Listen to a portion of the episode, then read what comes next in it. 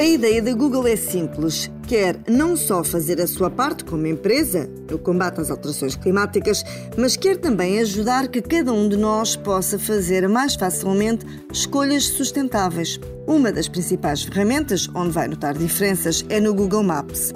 Quando usar esta aplicação para ir de um sítio para o outro e quando o tempo de chegada for semelhante, o Maps vai apresentar-lhe por defeito o caminho que usa a menor quantidade de combustível. Se o tempo estimado de chegada for muito superior, o Maps continua a apresentar por defeito o outro, mas ainda assim apresenta o caminho menos poluente como alternativa. A escolha será sua.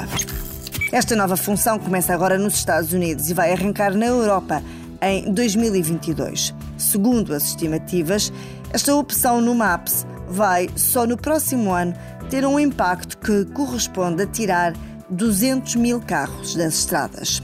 A Google promete também, para breve, outras novidades no Google Maps para facilitar o uso de bicicletas, como, por exemplo, incluir informação sobre a inclinação dos caminhos ou locais para estacionar as suas duas rodas.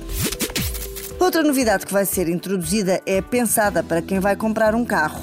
Quando estiver a fazer pesquisa sobre carros, a Google promete vir a sinalizar de forma muito óbvia os modelos híbridos e elétricos. Em matéria de compras, aliás, a Google vai passar a dar sugestões amigas do ambiente, também, por exemplo, quando estiver a pesquisar sobre eletrodomésticos para casa, daqueles que gastam muito, como os aquecimentos ou as máquinas de lavar.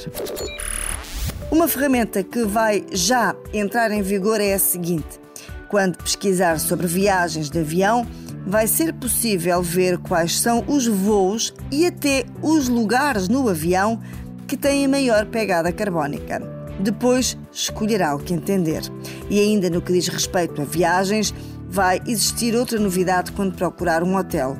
A Google vai sinalizar quais são as unidades que têm comprovadamente práticas mais amigas do ambiente.